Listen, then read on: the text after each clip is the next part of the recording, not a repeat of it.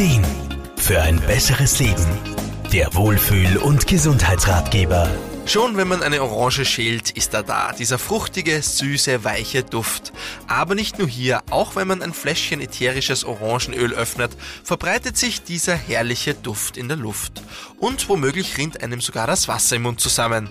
Allerdings hat das Orangenöl weit mehr zu bieten als nur seinen Duft. Aromapraktikerin Irma Frumann. Das Orangenöl vermittelt ja so wie auch die Mandarine diese wunderbare Wärme. Und deshalb mag man sie auch so gern in der Duftlampe.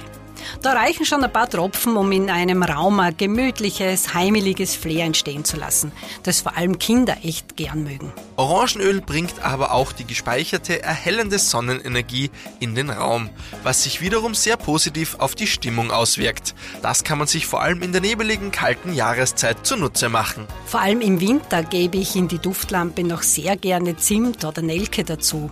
Für mich einfach der perfekte Adventduft bei Tee und Lebkuchen. Allerdings hat dieses Wohlfühlöl schon ein bisschen mehr auf Lager als nur gut zu riechen. Als Badezusatz hat es einen guten Ruf als hautpflegend und emulgiert mit Schlagobers lässt es gemeinsam mit zum Beispiel Ilang Ilang, Jasmin oder Benzoe das Vollbad zu einem wahren Erlebnis werden. Irma Frohmann. Da aber bitte aufpassen, bei sehr empfindlicher Haut kann es eventuell zu Irritationen kommen. Also unbedingt auf gute Qualität und vor allem auf das Ablaufdatum achten.